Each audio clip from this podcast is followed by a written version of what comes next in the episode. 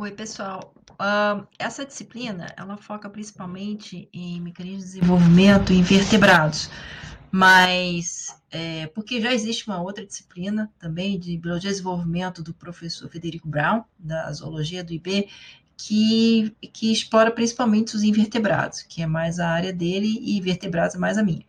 Mas aqui eu não posso deixar de falar sobre o embrião de drosófila, porque os estudos que eu vou citar nesse módulo e nos próximos dois feitos em embrião de drosófila foram fundamentais para nós compreendermos como é que o corpo é segmentado. Então, nas aulas anteriores, nós falamos como é que são estabelecidos os, os eixos embrionários, ou seja, uma, um, uma diretriz geral para que a, a, o embrião saiba a sua polaridade dos três, das três dimensões. Mas agora nós vamos passar para um próximo passo, que em cima daqueles eixos, como é que ele consegue segmentar o corpo e desenvolver características anatômicas distintas para cada um desses segmentos. E aí, nesse caso, o embrião drosófila é imbatível para isso. Então, muito você fala, ah, bom, mas espera, inseto, né?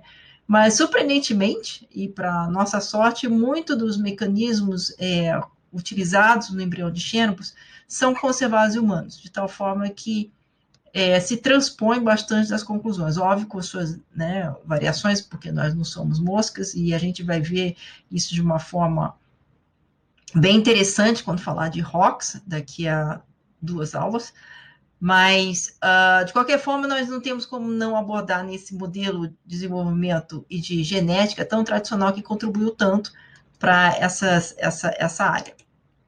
Uh, então, primeiro, hum, deixa eu ver se eu.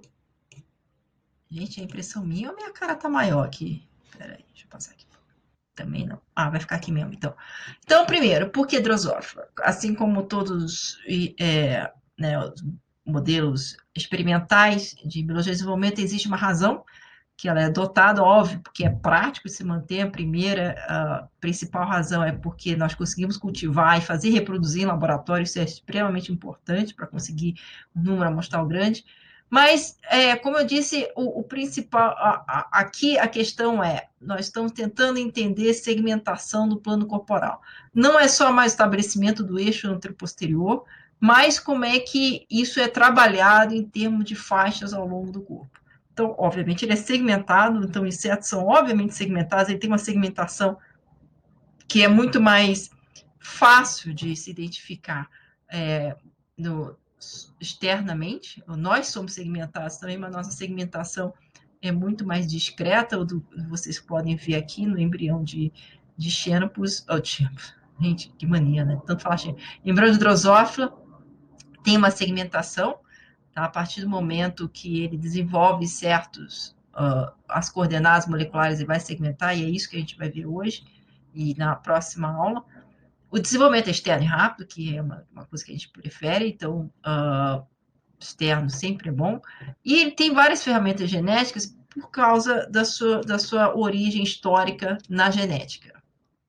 Morgan, etc, tal, tudo mais, vocês devem ter ouvido exaustivamente em aula de genética. Então, essa segmentação embrionária, que é muito evidente, nós temos ah, o tórax, nós temos segmentos abdominais é, distintos, eles vão ser refletidos quase completamente no adulto. É, então, muitas vezes, a manipulação desses segmentos do embrião, caso não seja uma manipulação letal, vai resultar em moscas eclodindo com um fenótipo interessante de se analisar. Obviamente que diversas das manipulações que vão ser feitas, que vão ser citadas aqui, são manipulações que levam uh, ao óbito, né? Uh, não, não, não permite a progressão e a metamorfose para a forma adulta. Mas, de qualquer forma, essa equivalência é muito útil para nós entendermos o que, que acontece uh, para definir planos corporais adultos. Então, aqui é um filme rápido, vamos ver se vai. Opa, foi. Uh, para vocês verem que nesse, aqui você tem a região anterior, aqui a região posterior, tem a expansão da banda germinativa, retração da banda germinativa, e vocês veem a segmentação da, da futura pupa. E esse, esse filme está um pouco acelerado porque os, as videoaulas eu estou tentando fazer com que elas sejam mais rápidas possível, mas elas vão estar disponíveis no Google Drive e vocês podem assistir. Eu não posso colocar no YouTube porque essa, esse vídeo é um vídeo que vem de um site, Flymove, uh, é de autoria deles, então também vou direcionar para lá se vocês quiserem assistir o original. Opa, chega. Pronto, tá. Então, o que, que nós vamos abordar nesses três módulos de hoje e na próxima aula que eu vou falar do James Gap e Gap Peerluda até chegar na parte de Homeobox. Uh, nós, aqui você pode ver que é essa segmentação anatômica que vocês viram, né, a progressão da segmentação anatômica, ela é acompanhada internamente por uma, também por uma segmentação molecular. Então, Hoje, nós vamos concentrar em genes maternais, principalmente, um pouquinho de genes zigóticos. Mas o que, acho que a panorâmica de tudo é que começa-se com gradientes grosseiros e no final são estabelecidos faixas extremamente definidas, definidas ao ponto de que tem um número de células específicos que expressam aquele gene, em formas bandas alternadas, padrões alternados, para, em conjunto, todos esses padrões mais finos definirem segmentos do corpo distintos que vão resultar no, no segmento do, do, do animal adulto, quando eclodir. Uh, então, essa aula de hoje vai especificamente falar de genes maternais, porque tem que ser estabelecido. E aí, o que vocês vão ficar? É, aqui o contraste com os vertebrados é que o eixo embrionário em Drosophila, ele é completamente estabelecido durante a ovogênese. Então, quando vocês viram em xenopus, viram em, em, em, embrião de galinha, e, bom, embrião de galinha é mais ou menos porque é aquela coisa de rolar pela, pelo produto, pelo duto do ovário. Mas em embrião de xenopus, o ponto de entrada do espermatozoide masculino do espermatozoide fazia uma diferença. Aqui não. Na ovogênese já é definido polaridade no ovo, de tal forma que, um, que quando ele é fertilizado, ele já tem sua distribuição uh, de elementos citoplasmáticos assimétrica. Bom, então vamos falar sobre ovogênese. Eu nunca tive que, nos outros modelos, chegar tão cedo no desenvolvimento, falar de ovogênese, uma coisa assim, fica assim, ah, então tá, né? Fica implícito que, que a ovogênese é um componente importante, por exemplo, no caso do xênopus, você tem uma concentração de, Shevold e de VET-T no polo vegetal, obviamente isso foi feito na ovogênese, Uh, e também né, no, na, no, no, no, ovo da, da, galinha existe acúmulo de vesículas de VG1 e de, e de mas aqui vamos ter que ver um pouco mais de detalhe, porque realmente foi bem mapeado por estudos genéticos, e, e vocês vão ver que, no final das contas, é novamente o citoesqueleto ajudando a distribuição assimétrica de componentes no citoplasma. Então, o ovócito drosófila, é, ele, é, esse ovócito aqui, o ovo também, né, o, antes de ser fertilizado, o ovócito, ele é envolvido por células foliculares, que são somáticas, tá? Essas células foliculares têm como função, vocês vão ver que tem uma função bastante importante de determinar a polaridade do ovo e dos eixos embrionários, eles vão ser ativados, Uh, existe uma conversa íntima entre a, entre a célula germinativa, a reprodutora, que é o, o ovócito, com essas células somáticas para que sejam estabelecidos eixos embrionários. Esse ovócito, a célula reprodutiva que vai ser que vai ser fertilizada, ele é o produto de meiose. Então, aqui você tem no germário da, da, da fêmea, você tem células uh, germinativas que vão sofrer meioses sequenciais. E o que acontece como resultado? Uma das células vai ser escolhida para ser a célula, a célula reprodutora de fato, e as outras vão ser células nutridoras que vão contribuir ativamente com a composição do citoplasma desse, desse, desse ovócito. Então, apesar uh, desse ovócito aqui ser o que vai realmente participar da reprodução e formar o próximo indivíduo, essas células nutridoras têm um papel não menos importante de definir componentes citoplasmáticos que são importantes para o desenvolvimento. Então, o citoplasma desse ovócito, ele é é, ele é depositado, ele, ele é refinado, os seus conteúdos, ele é uma junção de, de, de produtos dessa própria célula e das células nutridoras também. E, gente, estou fazendo um péssimo trabalho de falar o número do slide. Estou no slide número 7, para quem está no podcast, tá? Então, no próximo slide, slide 8, uh, eu vou, vamos começar a falar como que esse, essa, é, existe essa conversa entre o ovócito, desculpa, faltou um V aqui, com as células foliculares. Então, o que acontece? As células foliculares, elas vão envolver homogeneamente tanto as células, as células nutridoras quanto o ovócito. E aí, como é que a, o, a célula folicular sabe qual vai ser o ovócito? Qual é aquele em que ela tem que investir os esforços para definir os eixos embrionários? Em que posição que está? O que acontece é que, a, dentre essas dessas células nutridoras que sofreram meiose 2, essa daqui, o ovócito, a que foi escolhida para ser o ovócito, e existe ainda controvérsia como essa escolha é feita, o núcleo dela vai sintetizar um, um ligante, ela vai sintetizar, o núcleo dela sintetiza o RNA mensageiro para Gherkin.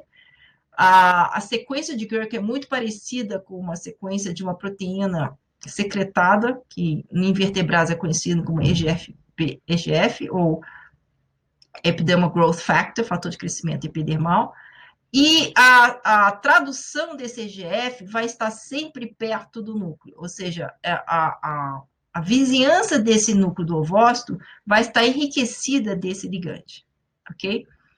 Uh, a, contato dessas, desse, desse ligante com receptores presentes na célula folicular, então a célula folicular em volta todinho, ela tem um receptor chamado torpedo. As pessoas de drosófila têm essa mania de escolher nome esquisito para as coisas, não me pergunte porque é, né, acho que é compensar o fato de que tem que trabalhar com mosquinha. Mas, enfim, então, apenas as células foliculares que estão próximas do núcleo do futuro ovócito, do herdeiro, digamos assim, vão estar expostos a Gherkin e, portanto, vão ativar o receptor de torpedo. O resultado da ativação de torpedo é uma sequência de sinalização intracelular por parte das células foliculares, que vão agora responder de volta para o ovócito, é, reorganizando o microtubo desse ovócito. Então, elas vão ter uma ação e os componentes moleculares detalhados já foram identificados, mas eu não acho que é o caso de vocês saberem cada um deles. Mas então eles vão polarizar de uma forma ah, organizada o citoesqueleto microtubo. Novamente, lembrando aquela situação do, do Xeno, quando tem a rotação cortical, onde tem polarização de microtubos e você tem um deslocamento específico de vesículas em uma direção do, do, do citoesqueleto polarizado. Da mesma forma aqui, esse citoesqueleto polarizado em, uh, nessa direção que seria a futura direção antero-posterior, é fundamental para a segregação de elementos citoplasmáticos nesse futuro ovo que está em formação. Então, uh, é, existe um transporte específico de RNA mensageiro para a região posterior, vai ter retenção específica de RNA mensageiro na região anterior e vai ter movimentação do núcleo. Vocês vão ver, eu vou falar tudo isso de novo devagar. Novamente faltou um V aqui, desculpa. Uh, então, o que acontece? As células nutridoras, elas estão elas conectadas, é um, é, pode ser considerado um sincício, já que elas compartilham praticamente o citoplasma, e elas continuam conectadas com esse ovócito. Então, a divisão, a meiose 2 do ovócito, a partir de células germinativas, vai formando, ela, a divisão é incompleta, então existe conexões citoplasmáticas entre essas células, células irmãs, de, de resultado de meiose 1 e meiose 2. Uh, as células nutridoras vão sintetizar e secretar o RNA mensageiro de uma, um jeito chamado bicoide. E elas vão depositar esse, esse, esse RNA mensageiro no citoplasma do futuro ovócito, que está em formação. A presença desses microtubos polarizados faz com que esse RNA mensageiro seja retido. Ou seja, ele é jogado pelas células nutridoras para o citoplasma ovócito e ele vai ser concentrado nessa região mais próxima das células nutridoras, que sempre é a região anterior, ou seja, a região, futura região cefálica desse ovo. Então, como vocês podem ver aqui, você tem um acúmulo, uma detecção, é uma microscopia, é, com hibridação in situ, mostrando o acúmulo de RNA de bicoide no polo anterior, futuro polo anterior, tá? Aqui seria o polo posterior, e aqui Nessa foto, as células nutridoras estariam localizadas aqui. Ixi, nossa, a numeração aqui está ruim. Né? Então, o que, que acontece? Nós temos como, como também como resultado dos, da presença dos microtubos que, além de, de, de manter o, o RNA de bicose na região anterior, também vai ter um transporte específico de RNA, de, de RNA e proteína OSCA, com K, aqui para a região posterior. Então, agora nós temos, imagine o que aconteceu, o, o, o ovócito está posicionado em um polo, comunica isso às, às, células foliculares, as células foliculares rearranjam microtúbulos, e o fato de você ter o citoesqueleto assimétrico, uma polaridade, faz com que a distribuição dos elementos citoplasmáticos passe a ser assimétrico também. Então, como resultado, nós temos o acúmulo de bicóide na região anterior, e na região posterior, nós temos a presença de proteína Oscar, que retém o RNA mensageiro de nanos. Oscar não tem, ele não participa diretamente Uh, ele não é. Então, nanos e bicoides são fatores de transcrição. Novamente, bom, são RNA mensageiro que codifica o RNA trans, é, proteína de transcrição. Enquanto a proteína ósea, ela é uma proteína que se liga a RNA. A função dela é de ancorar nanos nessa região posterior e impedir que ela difunda para o restante do embrião, tá? Também, por causa desses microtubos, o núcleo que estava aqui na região posterior, ele vai agora migrar para a região dorsal. E essa migração é importante para a definição do eixo dorso-ventral, que eu vou falar no módulo 3, então depois eu revisito isso. Então, enfim, como resultado é, da, dessa presença de microtubos, nós vamos ter, aqui foi uma hibridação situ dupla, em vermelho tem Oscar, e o nanos, ele vai ser retido nessa posição posterior, graças à presença de Oscar na região posterior. Então, resumindo, o que, que acontece? Esse filme é ótimo, eu vou colocar no site também, uh, mas ele, ele deriva dessa, desse, desse banco de informações da, dos grupos de pesquisa de Drosófila, que eles resolveram colocar um site educativo que está no ar há bastante tempo, é bem legal. Então, nós temos aqui que situação? Células foliculares, eles pintaram em verde as células foliculares da região posterior, região anterior, são, uh, aqui em azul, nós temos as células nutridoras, e aqui o ovócito, o ovócito com seu núcleo, certo? Com citoesqueleto. Então, uh, basicamente repetindo o que eu falei. E aqui esse núcleo, ele vai estar, tá, uh, ele vai produzir Gherkin que sinaliza para torpedo nessas células foliculares, que vão rearranjar agora o, cito, o citoesqueleto de forma que existe uma polaridade. Então, note que migra o núcleo para a região dorsal. Aqui você tem secreção de osca e de osca e de bicoide. Osca vai para a região posterior e vai reter nanos aqui também. E aqui você vai ter concentração de plicoide na região anterior. Então, como resultado disso, osca e nanos vão ficar na região posterior. Aqui você tem a RNA mensageira de osca e aqui você tem a proteína de nanos. Nós vamos falar isso no próximo módulo.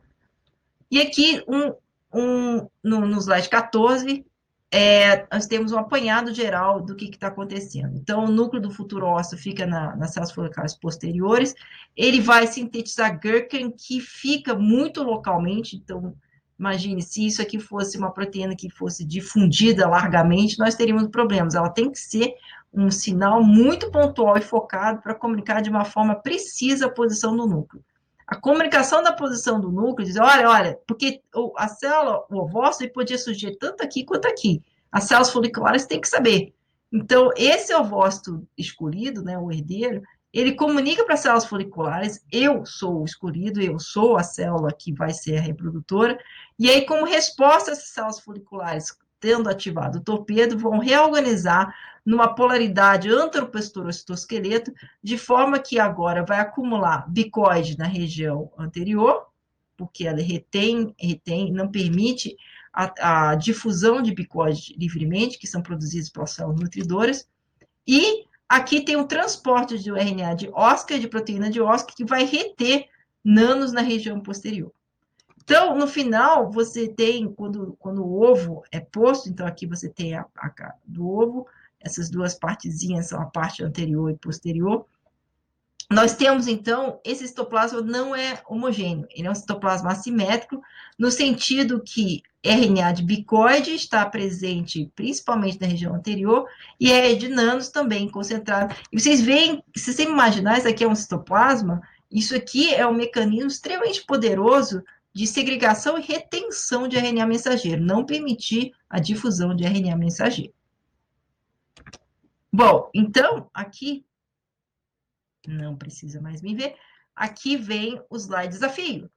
Então, nesse experimento, o que, que foi feito? A pesquisadora, ela pegou um embrião, né, um, um é, pegou um embrião, não, ela pegou, desculpa, ela, é, exatamente, ela pegou um embrião que tem é, é células foliculares normais, ela toda normal, e pegou uma que é resultante, não é o embrião, ele não está formado ainda, desculpa aqui, está escrito errado.